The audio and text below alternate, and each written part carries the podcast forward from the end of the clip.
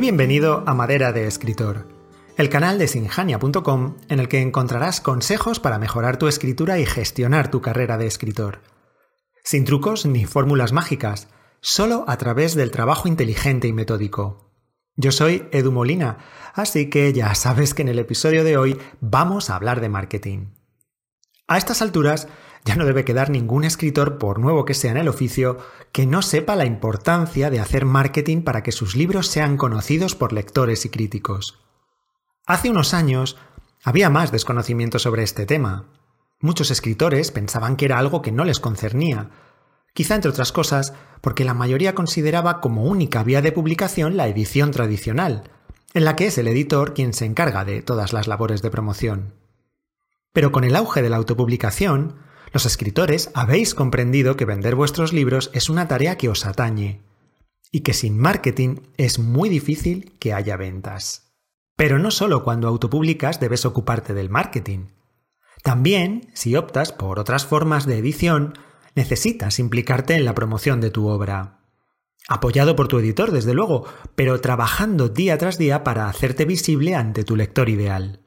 Solo así podrás construir una carrera de escritor próspera. Si bien la mayoría de los escritores ya tenéis clara la importancia del marketing, muchos todavía mostráis una cierta reticencia a poneros manos a la obra para construir vuestra plataforma de escritor. Y esa reticencia toma la forma de excusas que os ponéis a vosotros mismos o que esgrimís ante los demás cuando alguien menciona la necesidad de hacer marketing como estoy haciendo yo. Poner excusas es la forma más sencilla de autoengaño. Por eso hoy vamos a repasar algunas de las excusas que los escritores ponéis para no ocuparos del marketing de vuestros libros. Vamos con la primera. No me gusta vender. Esta es tal vez la reticencia más fuerte que un escritor tiene que vencer para decidirse a promocionar su libro. Reconciliar la idea de las ventas con la del arte. Para muchos escritores, escribir y vender son antónimos. Escribir es una pulsión creativa e intelectual cuyo resultado es una obra artística que no puede ni debe ser mercantilizada. Sin embargo, ese ideal choca de frente con la realidad. Sin lectores, la obra, por genuina y artística que sea, nunca será completada. Es el lector el que culmina la obra. Y sin marketing no hay lectores, cada año se publican miles de títulos nuevos, por lo que si no haces nada para remediarlo, el tuyo se perderá en ese mare magnum de novedades. El lector nunca sabrá de él, y entonces, ¿para qué habrás invertido tanto esfuerzo en escribir una obra única? Todavía hay una realidad más prosaica, pero de innegable contundencia. Los escritores también tienen facturas que pagar, y si no hay ventas, tampoco habrá dinero es necesario que reformules tus ideas acerca de vender libros. Debes reconciliar esas dos nociones que parecen opuestas, pero que en realidad no lo son. La idea del trabajo creativo, íntimo y desinteresado, y la idea de proporcionar ese trabajo para que los demás deseen leer lo que escribes. En un episodio de la anterior temporada ya profundicé en esta idea y te di algunas ideas para vender tus libros cuando odias el marketing. Te dejo un enlace por aquí para que no te lo pierdas. La segunda excusa es más plausible. No haces marketing porque no sabes. Todo lo relativo al marketing resulta algo ignoto para muchos escritores. Que si lector ideal, que si plan de marketing, que si plataforma de autor, que si páginas de venta, que si mensaje de marketing. La verdad es que todo eso parecen vocablos de un idioma desconocido y algo muy difícil de poner en práctica. Y sin embargo no lo es. El marketing es una de las disciplinas con más sentido, donde la línea entre acción y reacción es siempre bastante clara. Solo tienes que hacerte con algunos conceptos y con el manejo de algunas herramientas y podrás ponerte en marcha. Y lo mejor, enseguida comenzarás a ver resultados, lo cual resulta muy gratificante. Recuerda cuando comenzaste a escribir. Había muchas cosas que no sabías, pero poco a poco fuiste haciéndote una noción de la importancia del conflicto, de la necesidad de una buena planificación, de cómo desarrollar el arco de tus personajes, hasta llegar a dominar la técnica que te permitió escribir tus libros. Pues solo tienes que repetir ese proceso, sin miedo, rompiendo con tu zona de confort, sabiendo que tal vez te equivoques alguna vez, pero que no importará, porque de los errores también se aprende. No olvides que no tienes que convertirte en un experto en marketing de la noche a la mañana. Puedes ir poco a poco, aprendiendo y poniendo en práctica técnicas y estrategias para hacer que los lectores conozcan ese libro maravilloso que has escrito para ellos. Pero si quieres optimizar el proceso de aprendizaje, puedes hacerlo con nuestro curso de marketing para escritores, con el que aprenderás todo lo que necesitas saber para promocionar y dar a conocer tus libros. Articular un mensaje de marketing, cuáles son los elementos que componen tu marca personal, cómo organizarte y usar las herramientas adecuadas, y cómo diseñar un plan de marketing efectivo y adaptado a ti para los próximos 12 meses. Te dejo el enlace a la página donde encontrarás toda la información sobre el temario y la metodología y donde puedes adquirir tu plaza de inmediato. Otra de las reticencias de los escritores ante la idea de hacer marketing para vender sus libros tiene que ver con el miedo a la visibilidad. La mayoría de los autores es consciente de que el marketing implica exposición. La gente, los lectores, va a saber de ti y de tu obra y os va a juzgar a ambos. Y eso es algo que nos pone nervioso a muchos. Por eso, para no tener que enfrentarse a la exposición, algunos escritores prefieren abortar cualquier intento de hacer marketing. Se resignan así a ser escritores oscuros, desconocidos, no leídos.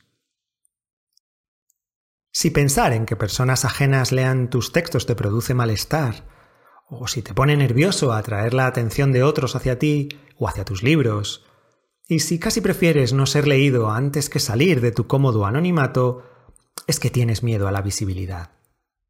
Por eso, es vital para un escritor aprender a convivir con la vergüenza y con el miedo a la exposición. Te dejo por aquí un enlace a un artículo de nuestro blog en el que reflexionamos sobre cómo afrontar la vergüenza y tolerar la exposición cuando eres escritor. Otra excusa habitual que esgrimen algunos escritores para no hacer marketing tiene que ver con la idea preconcebida de que los escritores que venden son malos escritores. A juicio de estos autores, la calidad no necesita pregonarse. El escritor que necesita hacer marketing es porque ha escrito una mala obra, por eso tiene que recurrir a técnicas de venta para que los lectores la compren. O bien consideran que el marketing es algo que solo incumbe a los escritores de índole comercial. El autor que se considera más literario que comercial abomina del marketing porque le parece una manera de prostituir su genio. Es decir, esta reticencia se relaciona con la primera que hemos visto, la de no me gusta vender. Pero la realidad, una vez más, es que también las obras de índole literaria, no comercial, precisan del marketing para venderse. Por eso también los autores que escriben ficción no comercial necesitan saber hacer buen marketing, tal vez incluso más que aquellos que escriben literatura comercial. En general necesitan tener cierta actitud empresarial. Sobre estos falsos distingos entre literatura comercial y literatura literatura a la hora de hacer marketing, Hablamos en el artículo Escribir lo que se vende o vender lo que se escribe. También te lo dejo enlazado por si te apetece echarle un vistazo. Otra excusa que se suele esgrimir para no hacer marketing es que no da resultados.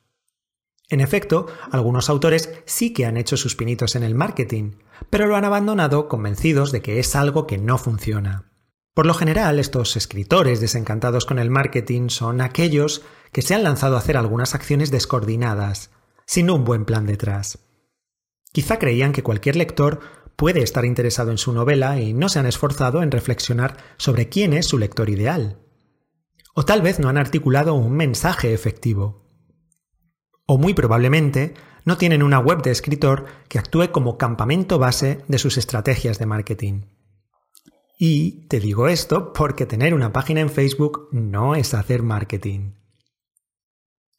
De nuevo, podemos comparar el marketing con la escritura. Recuerda tus primeros textos, cuando todavía no conocías muchos de los elementos que intervienen en una obra de ficción ni cómo utilizarlos, cuando escribías un poco por instinto. Seguro que esos textos te provocan ahora cierto sonrojo cuando los comparas con los que has escrito más recientemente, ahora que ya sabes mucho más sobre escritura. Pues algo semejante ocurre con el marketing.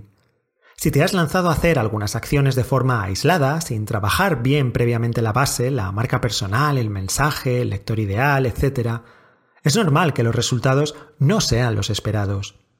Pero eso no es motivo para tirar la toalla. Lo que indica es que tienes que aprender algunas cosas para mejorar. Por último, hay escritores que ya han intentado hacer marketing del bueno, articulando su plan, elaborando su mensaje, poniendo en pie su web.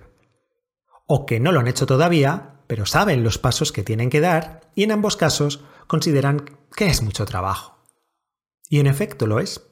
En Sinjania nunca lo hemos negado, y si alguien te dice lo contrario o te promete resultados instantáneos es que no te está contando toda la verdad.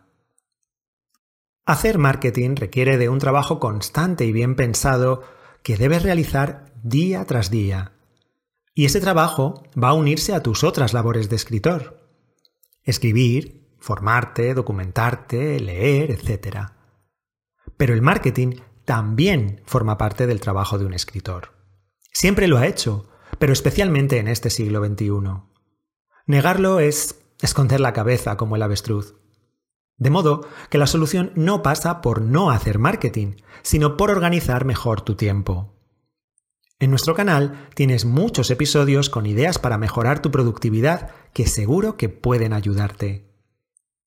Si has reconocido en tus reticencias para empezar por fin a hacer marketing alguna de estas seis excusas, ya sabes lo que hay. Por supuesto, puedes decidir no hacer marketing, pero que esa sea una decisión consciente. Ahora bien, en ese caso debes asumir que vas a tener pocos lectores y pocas ventas, a no ser que tengas un milagroso golpe de suerte. Pero eso sería como si alguien abandonase su trabajo confiando en que le va a tocar la lotería. En Sinjania, ya lo sabes, creemos que la suerte se trabaja cada día. Puedes confiar en el azar o puedes currártelo. Si coincides con este planteamiento, estoy seguro de que nuestro blog te va a gustar. Pásate por allí si todavía no lo has hecho, porque tienes cientos de artículos esperándote. Yo me despido aquí, no sin antes invitarte a que no te pierdas el próximo episodio en el que mi compañera Natalia te va a hablar de cuándo dar una novela por terminada. Si eres de esos a los que le cuesta poner el punto final, no te lo puedes perder. Hasta pronto.